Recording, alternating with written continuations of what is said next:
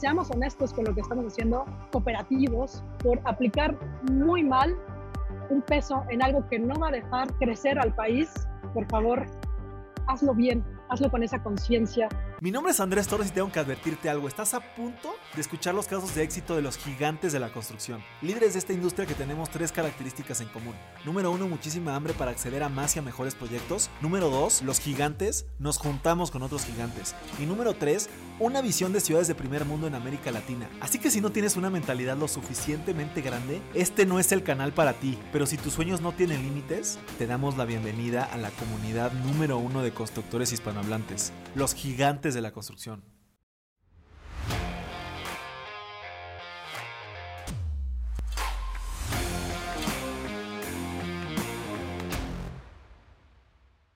Mis gigantes, bienvenidos a un episodio más de este, el podcast más importante de construcción hispanohablante. Estamos aquí de manera virtual, tuvimos hace un momento algunos problemas técnicos, ha sido una entrevista un poco complicada, eh, no pudimos vernos la semana pasada, etcétera, pero desde Denver, el día de hoy tenemos aquí a Jessica Luna, arquitecta. Muchísimas gracias por, por estar aquí con nosotros y por tu paciencia.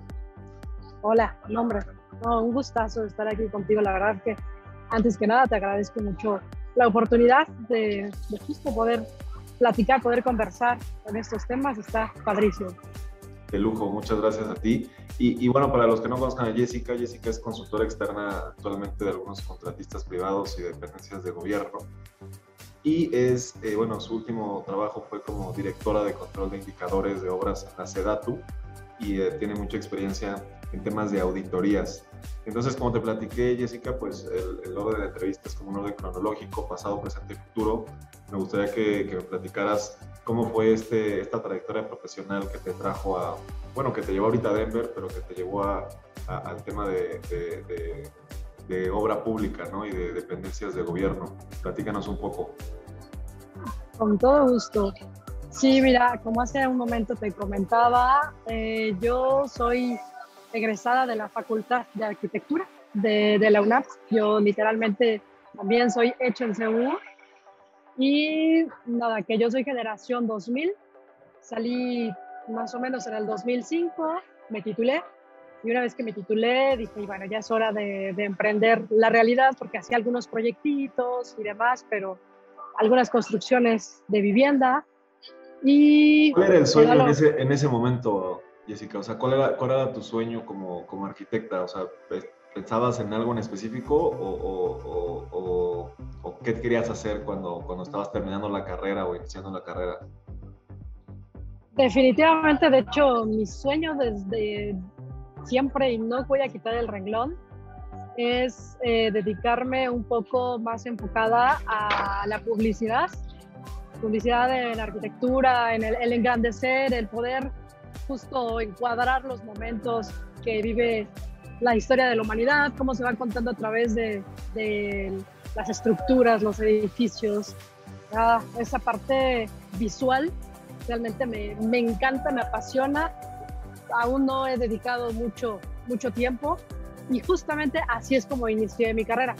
De hecho, esa es la parte como más interesante de cómo una cosa me lleva a la otra. De hecho, me decía, no, ese tipo de situaciones no, no ocurre, o tendrías que ser del Ibero, o tendrías que ser el, del TEC, no tanto, pero sí como que un Ibero. Y dije, bueno, pues con, con lo que yo sé y con lo mucho que me apasiona, sé que lo puedo lograr. Y bueno, antes que nada, sí quisiera agradecer un poquito también a mi padre, que justo ahí es donde inicia todo, ¿no? Eh, veía a mi padre y me, enloquecía acompañarlo a las obras. Mi papá es arquitecto. Desde muy chiquita he pisado una obra, desde los 4 o 5 años. Eh, he vivido ahí me, me, gusta, he crecido en ese mundo. De hecho, mi papá curiosamente se dedicaba tanto a dar publicidad, no de arquitectura, pero sí a dar publicidad, como a ser arquitecto y llevar distintas obras en una empresa allá por la Condesa. Entonces, así es como inició todo. Justo ya cuando se da mi desarrollo y salgo de la, de la universidad, eh, me logro incorporar a una firma de arquitectos, un despacho súper, súper importante. O sea, e-, ese despacho es, es tema de publicidad, empezaste con el tema de publicidad en ese despacho. Justamente, sí. así es como, como se dio. De hecho, era lo que buscaban, un arquitecto joven que tuviera una visión un poquito más, no tanto de estar proyectando y diseñando, sino más enfocado a la cuestión publicitaria de esa, de esa arquitectura. O sea, renders, ese tipo de, renders y ese tipo de cosas o... No, un poquito más tirado como a desarrollo de revistas, artículos, eh, la página web, el manejo impecable de Photoshop, eh, un poco más, más un tema visual del tipo de render se ubicaba otra, otra área. Yo era la encargada de promoción y difusión junto con mi jefa, solamente éramos dos y la verdad que hicimos una impresionante labor porque sí salimos publicados como, como despacho. Eh, yo formaba parte de, de, la firma de Migdal Arquitectos y tenemos publicaciones en Italia, en Alemania, en Turquía, en, me parece que hasta en Japón. O sea, y hacíamos ponencias. Directamente yo trabajaba con el arquitecto Jaime Barón, que es junto con los hermanos Meta, quienes se encargaban de toda esta, esta labor y de arquitectura, la verdad que padrísima. Premios por doquier, CEMEX, bienales. Era una, es, de hecho, definitivamente es una, una firma top, una firma impresionante y en ese momento era un poco más chica. De eso ya tiene, en el 2005, ya tiene bastantes años en el que estuve colaborando con ellos. A ver, ¿cuándo nos vinculas ahí también para hacer una entrevista ahí a Jaime Barón o a alguien ahí de, de Me encanta, sí, sí, buscaré el acercamiento, cómo no. Buenísimo. Y, luego ahí que, como que, bueno, creo que entiendo que hubo ahí algunas otras empresas privadas antes de tu entrada al sector público, ¿correcto? Así es, justo después de Migdal, eh, dos, tres años después de, estar con ellos, que la verdad estaba en mi mejor momento, más cómodo, con amigos, todo era muy fresco, muy libre, una visión completamente diferente a obra pública. Viví el sueño de arquitecto joven, fiestas, viernes, sábado, domingo, no, buenísimo. Y de ahí eh, me buscan de una firma dos edificios abajo de Migdal, estábamos en Santa Fe, ya saben, los grandes corporativos, eh, de dos edificios abajo, otra firma impactante que es GBA Arquitectos, eh, me llaman para ver si más o menos podemos hacer el mismo ejercicio de Migdal, si lo podemos implementar aquí por primera vez. Eh, de igual, GBA tiene obras en República Dominicana, en España, es, es un imperio. Y Ah, me fui, sí me fui con ellos, cosa que fue un poco complicada porque eh, la sede central justamente eh, en, Santa Fe era algo un tanto pequeño, era solo como unas oficinas en, en CDMX para tener ciertos controles, pero la oficina central estaba en Guadalajara. Me, me invitan a irme a vivir a Guadalajara, cosa que definitivamente rechacé y hasta el día de hoy no sé qué hubiera pasado si, si me hubiera ido a emprender. Me quedé, me dio la verdad que un poquito de pavor. Estaba muy joven y como que no era el momento de, de volar. Así es que decidí renunciar. Y en ese inter, de una manera muy, muy extraña, que en realidad hasta la fecha, y de verdad no lo sé cómo ocurrió, eh, de la Auditoría Superior de la Federación de la Cámara de Diputados me buscan, me mandan un correo eh, y me dicen que estaban interesados en que participara en un proceso de contratación, que si podía asistir a una entrevista, cosa que le respondía el, correo que, que, definitivamente estaban equivocados, que tal vez estaban en un error porque soy arquitecto y pues no tengo nada que ver con auditorías. Eh, para eso supongo que sea algún abogado, contadores o demás, más no arquitecto y me responden, no, justamente eso es lo que requerimos. Una arquitecta con tu perfil, con ya la trayectoria que tienes, completamente limpia de la obra pública, que nos interesa que te incorpores para poder llevar a cabo un nuevo proyecto que se hizo muy fuerte en, la auditoría que fue en el 2008, me parece, y fue un boom. Eh, acepto con todo el desconocimiento del mundo en mi vida, ni siquiera sabía que había diferencia entre obra privada y obra pública. Voy y me, me entrevisto con el ingeniero Juventino Pineda, que en paz descanse. La verdad que solemne completamente, incluso para entrar, ingresar a la auditoría, solo para pasar el filtro de seguridad, era impactante. O sea, montones de vigilantes, eh, todos conectados, te revisaban la mochila, te revisaban rayos X, eh, muy, muy cuidados. Y fue así el primer shock y dije, ¿qué está pasando? O sea, ¿por qué todos serios, todos muy bien vestidos? Ah, de repente veía gente que había visto en las noticias, abogados, perdón, este, tipo diputados, ah, caminar por ahí, gente pública, y fue así de wow, o sea, o sea, ¿qué, qué, qué es la auditoría? No tenía idea. Me entrevisto con el ingeniero que en su momento, cuando yo, lo, yo, yo me pude entrevistar con él, uh, era director general de, de Garfem, que era Dirección General de Recursos a Estados y Municipios, gasto federalizado, que no tenía idea que era eso, poco a poquito lo, lo aprendí, y eh, posterior él dio un super brinco a ser auditor especial. Entonces, fue un montón de aprendizaje, pero tuve que aprender muy rápido, o sea, literal, muy rápido. Estuve solo una semana en las oficinas de Coyoacán, antes no existían las oficinas de la Jusco, también nos tocó ser pioneros de irnos a mudar hasta allá.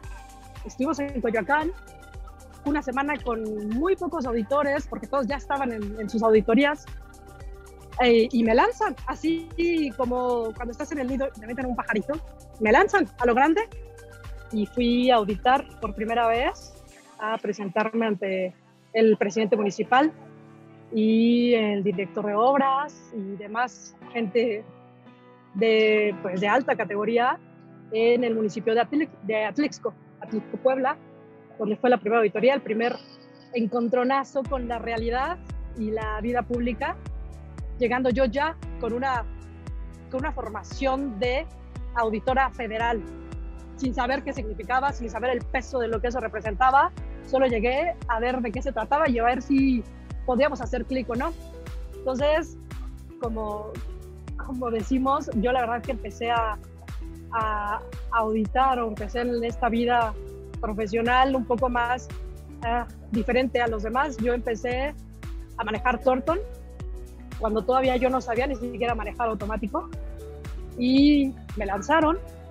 Ah, fue un poco complicado, y de igual estoy tremendamente agradecida con el ingeniero Daniel Palacios, mi absoluto mentor de, de todo, desde ceros. El ingeniero Daniel, que todavía participa justamente en la auditoría, una persona más increíble, más noble, más honesta, más, más apasionada, hacer las cosas correctamente como se deben hacer, caí en esas manos por algo, y justo él tuvo la paciencia y la sabiduría de enseñarme desde ceros al literal abrir una, un libro de Excel, una página de Excel, un, una, una fórmula.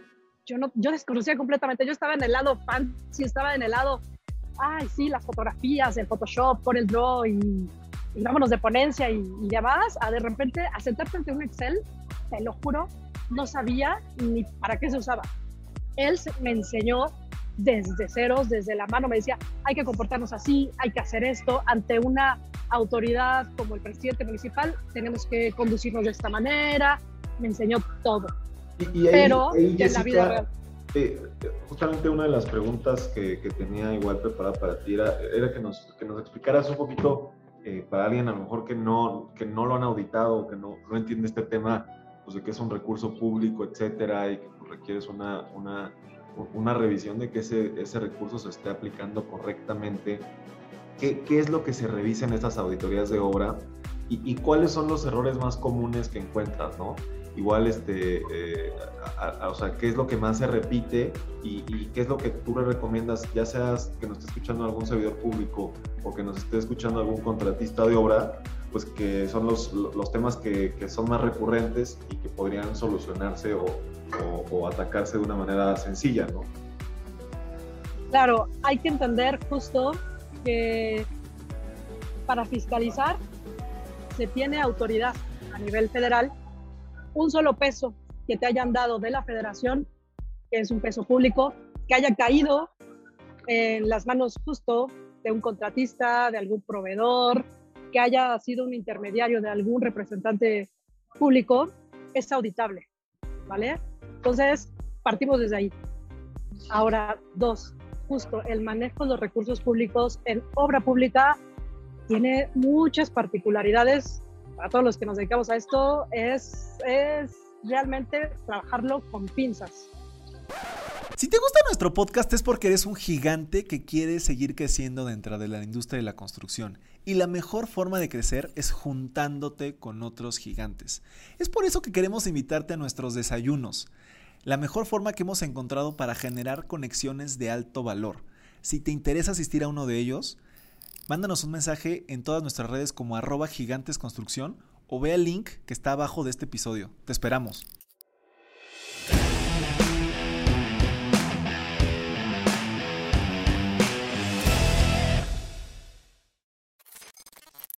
De manera general, hay distintos tipos de auditorías. Para empezar, la auditoría está dividida, y te hablo de la auditoría porque en realidad es el máximo órgano fiscalizador de México. Tenemos más o menos cinco tipos de, fiscalización, que son la, los órganos internos de control, que es uh, los despachos externos de fiscalización, comúnmente llamados así, despachos externos, tenemos la, los ORFIS, que son los, los auditores o fiscalizadores a nivel estatal que auditan tanto al Estado como a sus municipios. Tenemos la Secretaría de la Función Pública y tenemos la máxima autoridad, que es la Auditoría Superior de la, de la Federación. La función y la auditoría evidentemente están equilibrados. La gran diferencia entre una y otra Anteriormente, la Auditoría Superior solamente tenía facultades para auditar una vez que se cerrara la cuenta pública. Esto quiere decir que el ejercicio fiscal corría, ahorita 2022, la auditoría no lo podía auditar, pero la función pública sí. Tan es así que actualmente se revisa de manera muy, muy marca personal con las bitácoras electrónicas. La BESOP o la BEOP eh, con las bitácoras electrónicas, eh, la, Secretaría de la Función Pública está en constante monitoreo de todo lo que subes. Cada nota que, de bitácora que subes, alguna cosa que le llame la atención, entonces ellos podían acercarse y llegar, que un tanto un tema no se hace muy recurrente, menos que sea algo muy escandaloso, que noten alguna situación que, que tengan que intervenir. Para eso están los órganos de control interno. Estos órganos forman parte de la función pública. Entonces, dentro de cada dependencia siempre hay un órgano interno de control, que son los que constantemente están caminando contigo de la mano como servidor público en, la propio, en el propio desarrollo de, la, de las obras o en el propio eh, pago de los recursos y demás. Ellos están ahí como acompañamiento, ¿vale?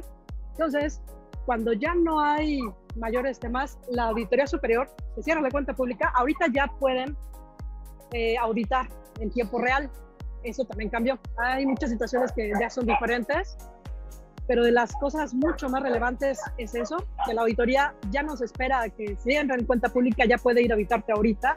Y definitivamente, como te decía, si eres un contratista, el cual estás llevando a cabo un contrato en cualquier dependencia, secretaría o cualquier rinconcito del país, pero es recurso público federal, se puede auditar por la, auditoría superior. y, ah, entonces, entonces los recursos estatales o municipales no se auditan. No, por la auditoría superior de la federación no, se audita por los, eh, por los ORFIS o los órganos internos. Ah, ok, pero sí, Perdón, órganos estatales. Sí, todo, todo recurso público se audita, solo cambia el poder que, que realmente ejerce esa función y la, los órganos internos de control y la función pública sí aplican tanto federal, federales como estatales o la función pública también solo es federal? Uh, sí, es más tema federal. Ahí tendré alguna discrepancia porque en realidad como lo hacen los órganos internos de control, ellos te pueden auditar cualquier recurso que le llegue a la Secretaría. Supongamos, cada dependencia tiene su propio órgano interno de control, de salud, de seguridad pública, de obras, todos lo tienen, que son los contralores internos, con su equipo de, auditores o de responsabilidades. Todo lo tienen. Entonces, está auditado cualquier eh, recursos, incluso recursos públicos, este, perdón, recursos, ah, ¿cómo se le llama? Recursos propios. También los puede auditar eh, justamente la función pública, y son recursos que llegan, supongamos que los hospitales generan algún pago, algún costo, ese no viene de la federación, es directamente como lo genera su propio, por así llamarle negocio, el órgano interno sí lo, sí lo revisa. ¿Y, todas las obras son auditadas o es por, como por un, este, una rifa o por así decirlo, no sé, por este, eh, o sea, cuáles sí se auditan, cuáles no se auditan y por qué no? Ese es un secreto. No, no es cierto. Eh, tenemos distintas metodologías de, de cómo se, se, audita. En teoría, eh, para empezar, la auditoría está dividido en dos grandes, que serían dos tipos de auditoría. Hay muchos, pero en particular son dos. Es que es la auditoría con enfoque de desempeño, que son indicadores, números, eh, cuestiones sociales, y hasta la auditoría eh, no se llaman auditorías, se llaman, bueno, sí, auditorías con enfoque, auditorías eh, de, de, gasto. Se me fue el nombre correcto, por aquí lo tengo apuntado. Pero el otro tipo de auditoría es donde es de, ¿cómo se llama? De recurso, de recurso financiero, un tema así se llama. Dentro de ese también tiene, tiene varias vertientes. Hay una especial que es eh, auditorías de inversiones físicas, que es exclusivamente de obras, obra pública. Es lo único que se audita ahí. Son unas auditorías muy especiales y muy dirigidas, sobre todo cuando hay, de, digamos, obras de infraestructura de, de mucho, mucho, mucho nivel o muchísimo recurso, como es cuando el metro hace, hizo la línea nueva, cuando se está construyendo Ah, no sé, se me ocurre la estela de luz, cuando se está haciendo el metrobús, tal, tal, tal. Cuando son obras magnánimas, entra directamente auditoría, este, inversiones físicas. Yo estuve en la otra, que es de gasto federalizado. Gasto federalizado, literalmente lo que auditamos es la ley de coordinación fiscal. Quiere decir que nosotros auditamos fondos, o sea, recursos. Hay ciertas bolsas que son destinadas para, eh, para educación, bolsas destinadas para seguridad pública, bolsas destinadas para infraestructura física o para programas sociales, que incluso hay obras de carácter social, muchísimas, y hay mucho recurso ahí. Eso es lo que es audita. Ya cuando bajas y ves los montos, eh, nosotros sabemos desde antes cuánto es el recurso que se le va a otorgar a cada, por ejemplo, estados, estados y municipios, que es el área donde yo estaba. Cada estado y municipio eh, haciendo, hace un reporte eh, que regularmente están llenando los propios estados. Cuando ya tienes este background de saber quiénes son y qué recurso, de antemano ya sabes más o menos qué tipo de obras. Los fondos eh, se dividen en varias vertientes. algunas partes se van a adquisiciones, otras se van para obra pública y hay de todo tipo de, de montos. Evidentemente, los que más se revisan son las obras de donde tienes mayor recurso. Eso es casi, es, digamos, la, una regla general, pero tenemos muchas sorpresas, porque dentro de esta muestra de auditoría que le llamamos, puede ser que hayan hecho 50 obras de todo tipo, desde banquetas hasta bibliotecas, si es que el recurso lo permite. Y nosotros podemos de repente sí revisar ciertos contratos, ciertas banquetas que a lo mejor no representan mucho monto, pero que algo, por algo dicen que el ojo auditor es tremendo y sí, sí somos tremendos, se te hace mucho feeling. Al momento que estás revisando los contratos, con quién los hacen, eh, los montos, o estás viendo este tipo de desempeño que tuvo constante la obra, dices, ah, voy a revisar esta, esta, esta. No importa que no sean los montos más altos, o sí, tenemos muchas metodologías para llegar siempre, curiosamente, siempre llegamos a las obras que realmente tienen problemas porque ya lo sabemos, o sea, ya sabemos que son como que ciertos pocos que, empiezan a brincar desde la información que se le solicita al ente auditado, que le dices, oye, te voy a auditar por decir FAM o FAFE, o que son fondos, ¿no? Fondo de infraestructura, que es el más hermoso y más abierto de todos. Eh, mándame todos los contratos que hiciste, mándame todos tus actas de entrega, mándame tal en esa primera evaluación inmediatamente se detecta cómo por dónde, por dónde va la cosa y ya que vas al ente, ya que vas al auditorio, perdón, al Estado, ya puedes perfectamente corroborar que lo que tú habías revisado en documentos es verdad o no es verdad. Por eso ahí te va el tip más grande que, que, tal vez pueda darles de, de, manera abierta, de manera muy general, que es documentar. Documentar cada situación que ocurre en las obras es vital. No vale el que me digas, te llego a evitar y es que te juro, te juro que sí lo había hecho, pero pasó esto, o estamos revisando obras, ¿no? Estamos en la última parte de auditorías, que es la verificación física. Primero lo revisamos todo documental antes de llegar a ver una obra. Ya cuando un auditor está pisando tu obra física, es porque ya lo sabemos todo. O sea, ya, ya simplemente es la cereza del pastel para rectificar o corregir la situación que tenemos de manera documental, que es la obra se pagó a tiempo, eh, eh, los periodos de ejecución fueron correctos, eh, se presentaron algunos problemas o no presentan los convenios correctamente, o hay un sinfín que de hecho hice una lista así un poquito más clara que igual ahorita en un momento te puedo comentar para que quede mucho más claro qué es lo que da pie. Porque incluso tengo, tengo, he hecho algunas ponencias justo de, de, estos temas. Yo representaba la auditoría en varios eh, estados, ah, les hablaba de, un subsemún, les hablaba de un eh, FAFEB y todo, para que justamente supieran cómo, eh, sobre todo a, órganos fiscalizadores, ¿no? Cómo es realmente que, que, cuál es la visión a la que se quería llegar por parte de la auditoría, eh, a lo cual la verdad que sí me, especialicé muchísimo. Por alguna extraña razón, terminé entendiéndolo muy bien y bueno, dentro de esta extraña razón tiene mucho que ver el link de Daniel, que pude comprender cuál era la, realmente la función de ser un auditor federal, un auditor público, el ser el último, el último engrane donde se, se verifica si los impuestos y cada uno de estos pesos que se ha puesto por cada mexicano termina donde debe ser de manera correcta o no es así. Me encanta, me encanta. Creo que el tipo este documental, creo que siempre es complejo por el tema de, del personal, mantener como el orden, etcétera. Y luego, eh, ya sabes que en las obras todo urge, entonces luego pues tienes que hacerlo y, dices, bueno, pues, luego hago el oficio, luego meto la nota de bitácora, etcétera, que, que son temas que, que, bien comentabas.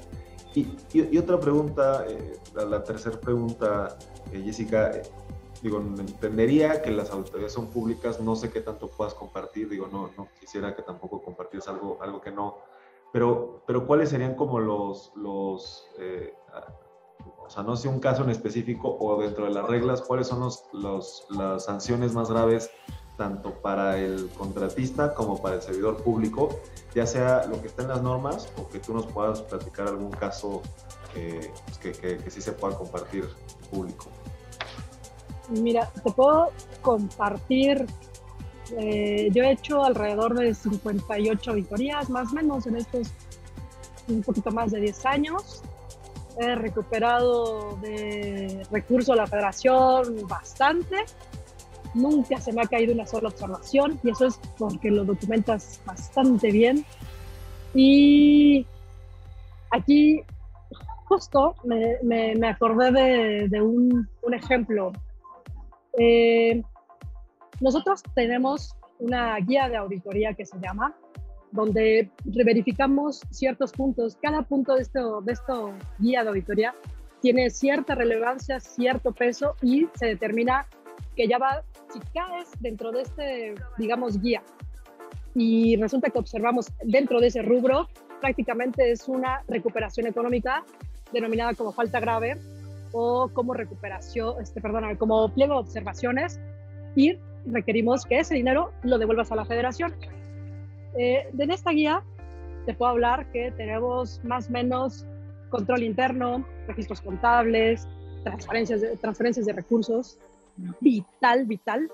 Tenemos, uy, la buena, la buena y la más compleja de todas, destino de los recursos. Tenemos adquisiciones, indicadores y por ahí obra pública. Y esta obra pública está pulverizada en varios temas que nosotros revisamos. Eh, destino de los recursos, esa sí o sí es recuperación económica. Es de las más delicadas que, que pueda haber y te voy a explicar por qué.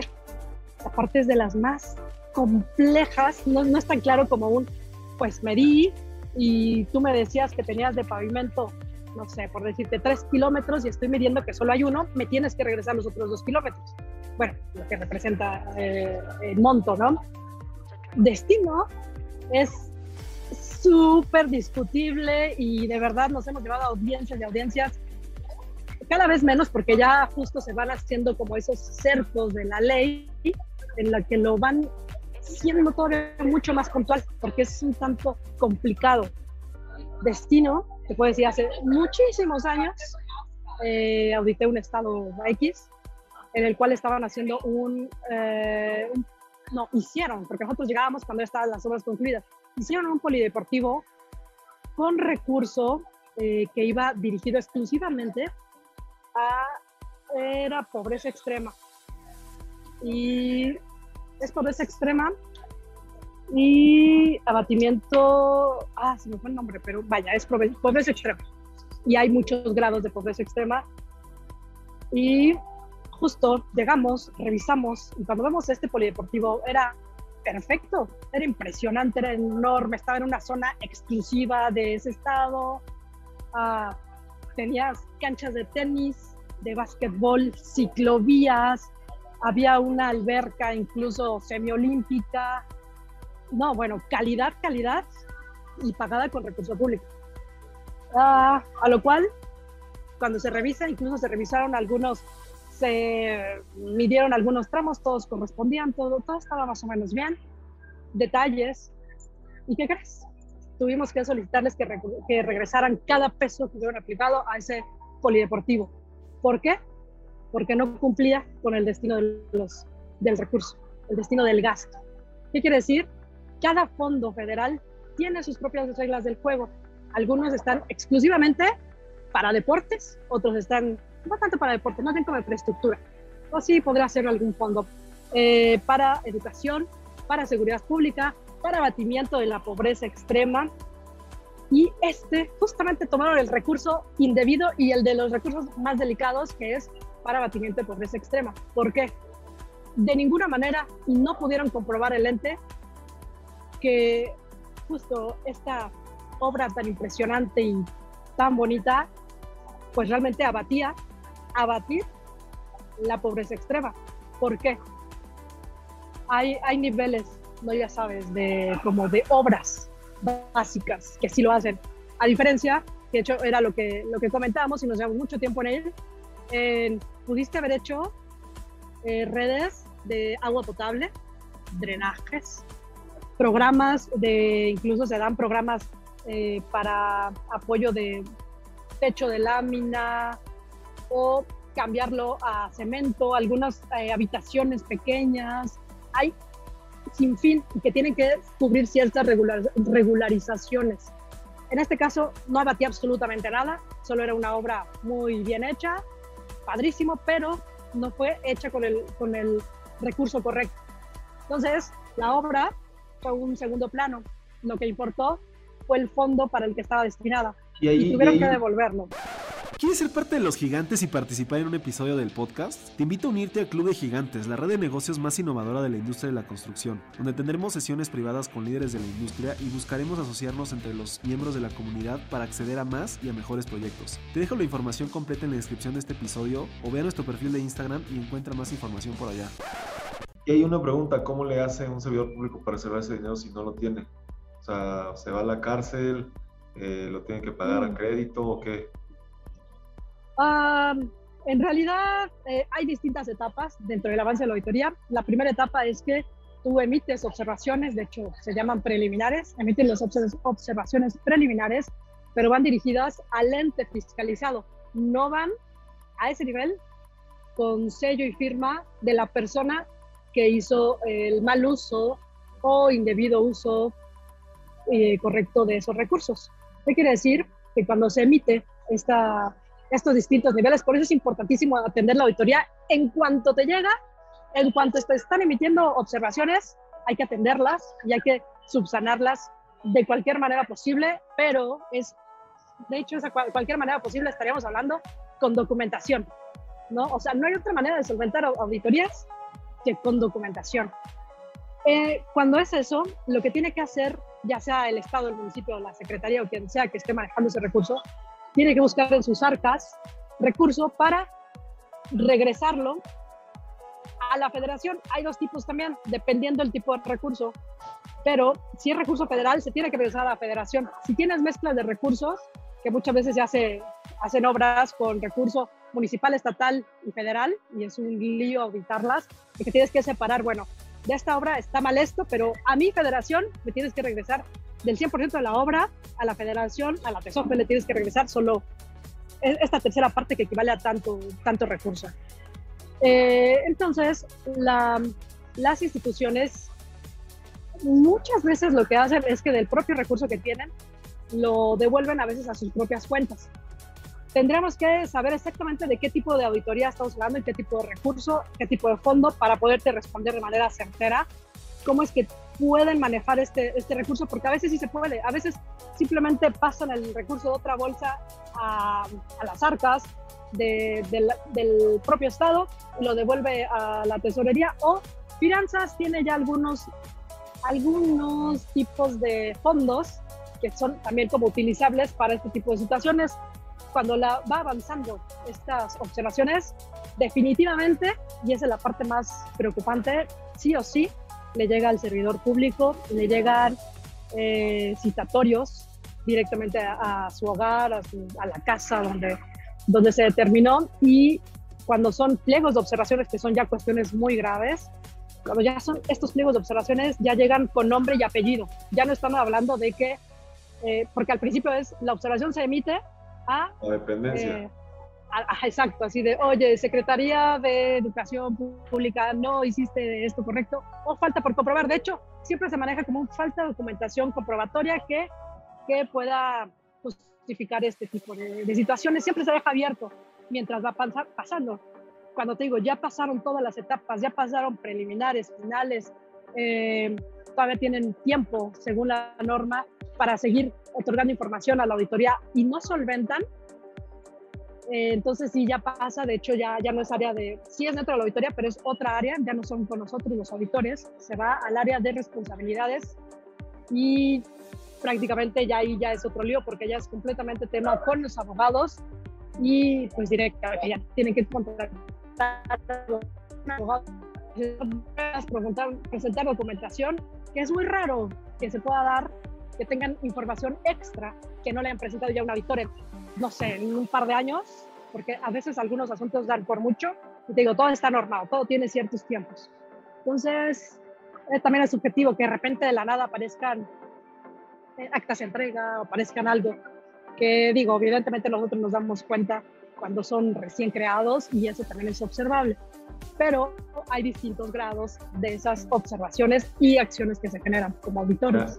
Y, en, temas, este, otra pregunta que, que, estaría interesante que nos platicaras, eh, en tema de, estados, ¿qué, ¿qué, tan diferente eh, ves la, la, la eh, el tipo de obras, el tipo de problemas que tienen entre diferentes estados, ¿no? O sea, tú que estás, me imagino que has estado en proyectos al sur de las, del país, has estado en proyectos en Tijuana, justamente ahorita yo estoy haciendo un proyecto en Tijuana, no de obra pública, estoy trabajando en Tijuana, pero pues es bien diferente trabajar allá que trabajar en Tabasco, por ejemplo, ¿no?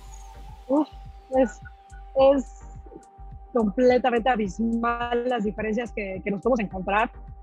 Eh, las diferencias principalmente van incluso con los tiempos de trabajo que se pueden dar, ¿no?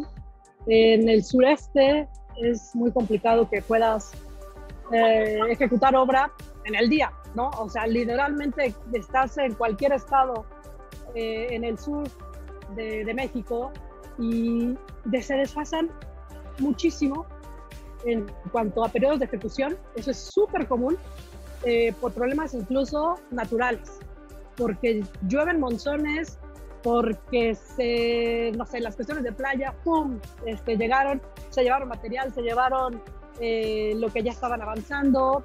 Problema de, de, inmigrantes también se da muchísimo, a pesar de que estaremos hablando tipo Chiapas versus uh, Tijuana, el problema de, migrantes es una situación bien compleja que de hecho hay programas para, para, de apoyo a creación de albergues y demás, pero son muy distintos eh, porque incluso hay temas ya de seguridad pública que se ven envueltos eh, tanto en uno como en otro.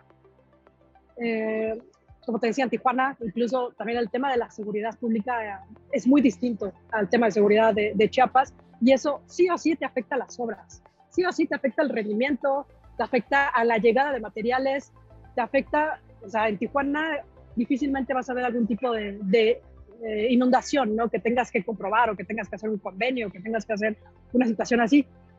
Difícilmente, pero sí ha pasado eh, en que de repente hay cuestiones con la, no sé, no me gustaría decirlo tan abiertamente, pero hay cuestiones de seguridad que se presentan mucho en esa frontera eh, y que el tema es que no siempre queda plasmado, ¿no? No siempre queda las denuncias o las demandas de manera formal desafortunadamente para tema, eh, tema de procedencia legal o procedencia de, auditorías, tiene que estar eh, regulado y tiene que haber siempre un documento en el que diga, ocurrieron, este, y, de verdad me pasó muchísimo en Tijuana, cuando yo fui a auditar, audité por ahí algunas situaciones, eh, me tocó ver algunas escuelas, me parece, y de verdad el, el, el término o la situación era tan compleja que yo llegué y vi las tuberías, ¿no? Tuberías de cobre que estaban colocadas, fotografía, dije, no hay ningún problema. Por qué situación tuve que volver a la obra y ya no estaban. O sea, lo robaban. Lo robaron en 24 horas y es un, o sea, es un problema real que se vive en ciertas zonas y que también tú como auditor debes de, obviamente todo lo documentas, todo lo dices y tiene que quedar muy, muy, muy claro las ciertas problemáticas. El problema es que no es lo mismo que yo lo documente a que tú me lo compruebas. ¿Me explico? O sea, yo sé perfectamente cómo documentar ese tipo de situaciones que se ven, pero cuando yo llego, como te digo, un año después de que ya hayas hecho todos los pagos y demás, y no hay esa tubería de cobre o ya no están las luminarias o ya, se, eh, ya no están los mobiliarios también, y tú los pagaste y quieres las facturas dices, es que sí, mira, hasta hay una entrega donde sí están, pero llegas y no hay, es un gran, gran, gran tema eh, en el cual es, documenta absolutamente todo, o sea, documenta las situaciones, si ya te lo robaron o algo, presenta documentos donde tú oficialmente eh, comprobaste o hiciste una denuncia, demanda o a lo que dé lugar para comprobar todos los hechos que ocurren. Si estás en Chiapas y, o de Fusco en Tabasco y se está inundando o está lloviendo de una manera impresionante y por más que quieras, no puedes avanzar la obra, por amor de Dios, documentalo, pero documentalo de manera real, no, no de manera eh, un poco arbitraria o no sé cómo llamarlo, que eso sí lo que nos falta mucho como servidores públicos cuando están del otro lado, porque yo también ya estuve del otro lado y, y entiendo perfecto ya cómo ocurre, pero tienes que documentarlo siempre de manera oficial. ¿Qué quiere decir? Eh, elabora dictámenes, eh, ten reportes de servicio meteorológico, pero obviamente el oficial. Eh, habla con el, con el presidente municipal que te expida incluso documentos oficiales donde especifique que está ocurriendo esta situación. O sea, hazlo formal y obvio, por amor de Dios, hay que ponerlo en las notas de bitácora. Si no lo pones en una nota de bitácora, es el único instrumento jurídico válido para hacer ese tipo de comprobaciones. Si llega la, autoridad y solamente le platicas qué pasó y que juras y perjuras que ocurrió y es que de verdad estuvimos dos meses parados, mira, tengo fotos de la inundación, no sirve de nada. O sea, es la obra no está terminada y peor si hay pagos por ahí avanzados o sobreestimados, no, bueno, todo lo tienes que regresar. ¿Por qué? Porque no se tiene una cultura real de qué, de qué, bueno, pero cómo lo documento, cómo lo hago, qué hago. A veces lees los escritos y dices, ¿qué? O sea, exactamente qué tratas de decir. Sí, que acá, acá luego en la empresa decimos que, que ya no somos ingenieros o arquitectos, que de repente tenemos que ser abogados, ¿no? Oye, oye, arquitecta, Perfectamente. Y, y, tú platícame, este, ¿qué, qué, qué, ¿qué planes tienes a futuro? Eh, ¿Te piensas quedar allá en Estados Unidos? ¿Piensas regresar a servicio público acá en México? ¿O qué? ¿Cuáles son los siguientes pasos? Esa es una muy buena pregunta. Eh, mira, en realidad, después justo de, ya de la auditoría, he estado en varias dependencias con distintos cargos. Eh, la verdad que eh, estuve en NASA, ¿no? Y, estaba viendo justo algunas obras de, la red, más enfocado un poquito como a combustibles, cuando de repente empecé a checar, justo, ah, es que ayúdanos para ver eh, temas de, de, auditoría, observaciones, cómo solventamos, y de repente ya estaba cargadísima para esa área, ¿no? Eh, me salgo de ASA, entro a Gobierno de Puebla como codirectora del área de proyectos, igual colaborando, haciendo 20 mil cosas, pero me vincularon más a nivel eh, como enlace de varias secretarías aquí, bueno, allá eh, en la Ciudad de México y logré bajar también un montón de recursos, eso sí, la verdad que hasta lo quiero presumir, porque sí logramos bajar eh, un montón de recursos para proyectos de, de, cultura, más bien de la Secretaría de Cultura, para, para el Estado, para también que, que se lograran traer temas ahí de, de monumentos, iglesias y demás situaciones con eh, daños del sismo del 2017, se logró hacer un vínculo tan, tan ideal que, que llegó recurso al Estado, de muchos programas que a veces desconocen, tan esos, este, esos manejos. Entonces, eh, estando en, el área de proyectos, de repente estamos viendo eso, de repente estamos viendo también eh, manifiestos ambientales, tratos con, con Semarnat, ver, ver qué se puede hacer, de muchas obras el cambio completamente abismal de, de, de repente, a mí me tocó auditar en el número de veces también el Estado y estaba, tenía obras monumentales, de repente con la nueva administración ya no se ven monumentales, tienen que ser obras mucho más dirigidas, sí, a, abatir eh, la pobreza extrema, entonces cambia completamente el, giro. De ahí me voy al Instituto de Ciencias Médicas a ver un hospital gigantesco.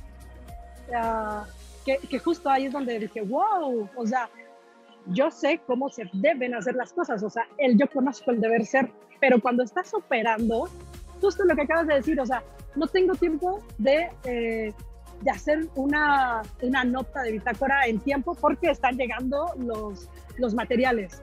No tengo tiempo de hacer esto porque, o sea, y vas priorizando siempre eh, la ejecución de la obra, para lo cual debes de tener muy claro que son equipos multidisciplinarios siempre que tiene que haber atrás de una obra. Equipos multidisciplinarios especialistas en obra pública que sepan hablar justamente de temas de abogados, que te dominan la ley, que, que sepan de, de, de, dinero, que sepan las estimaciones, cómo se hacen, cómo se comprueban, cómo se soportan.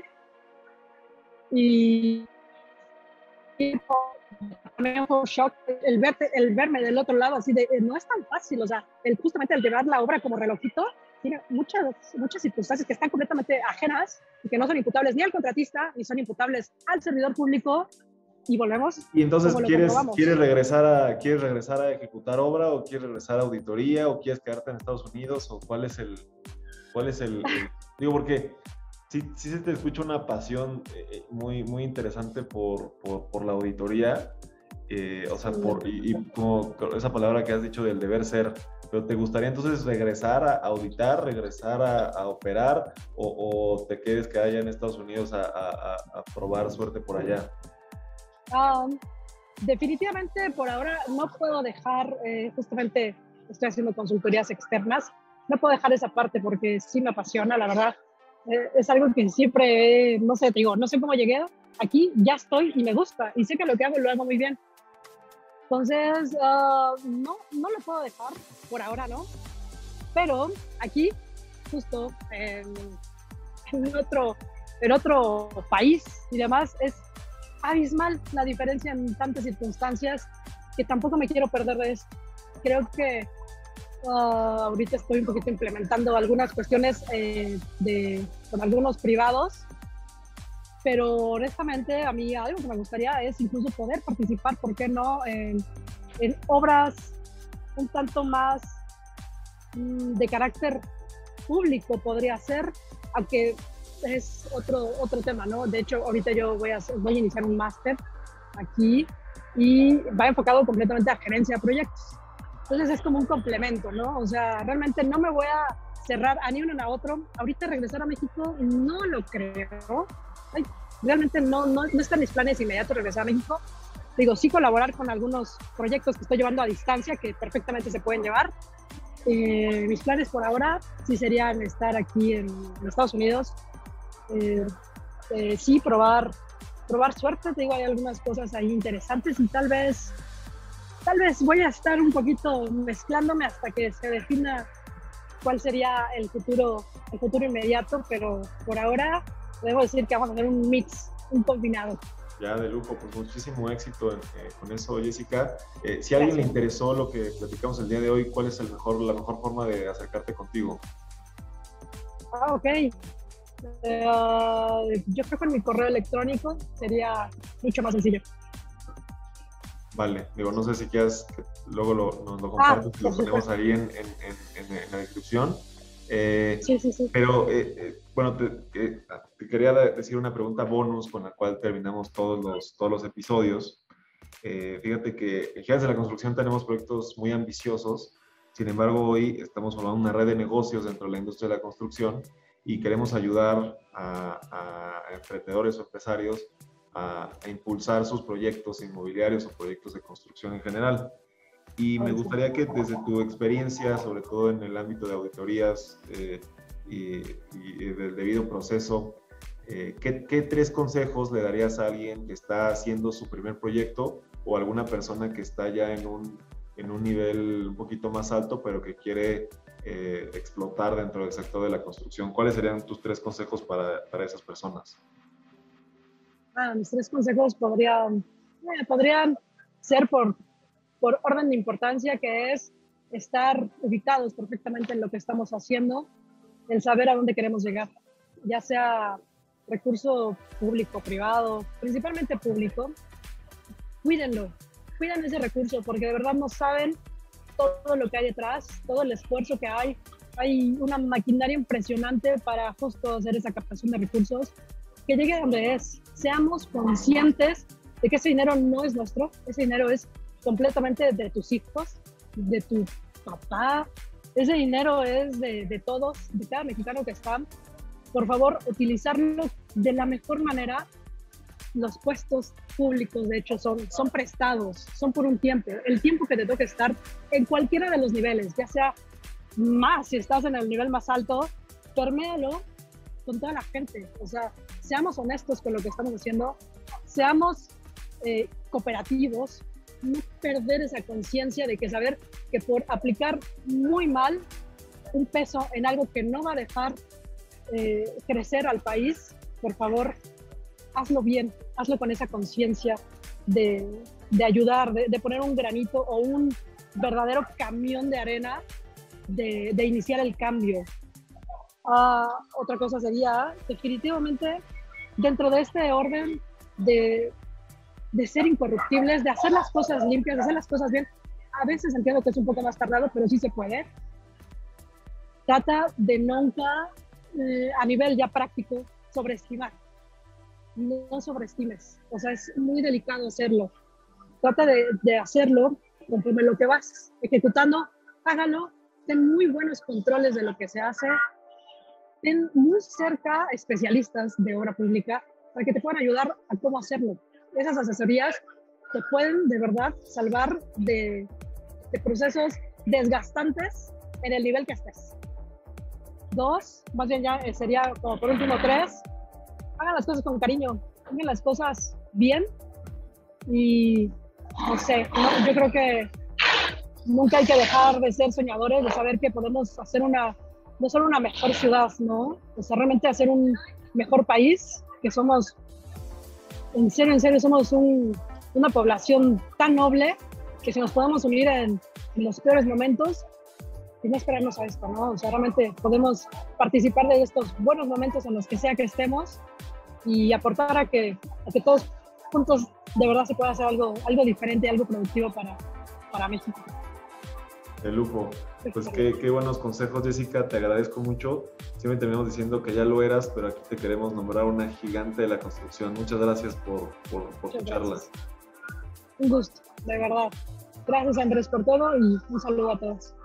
De lujo. Y bueno, a todos los que nos escuchen, nos vemos muy pronto con un episodio nuevo. Ya saben que me pueden encontrar en todas mis redes como inc.andrés Torres para cualquier tema de administración o ejecución de proyectos de construcción. Gracias.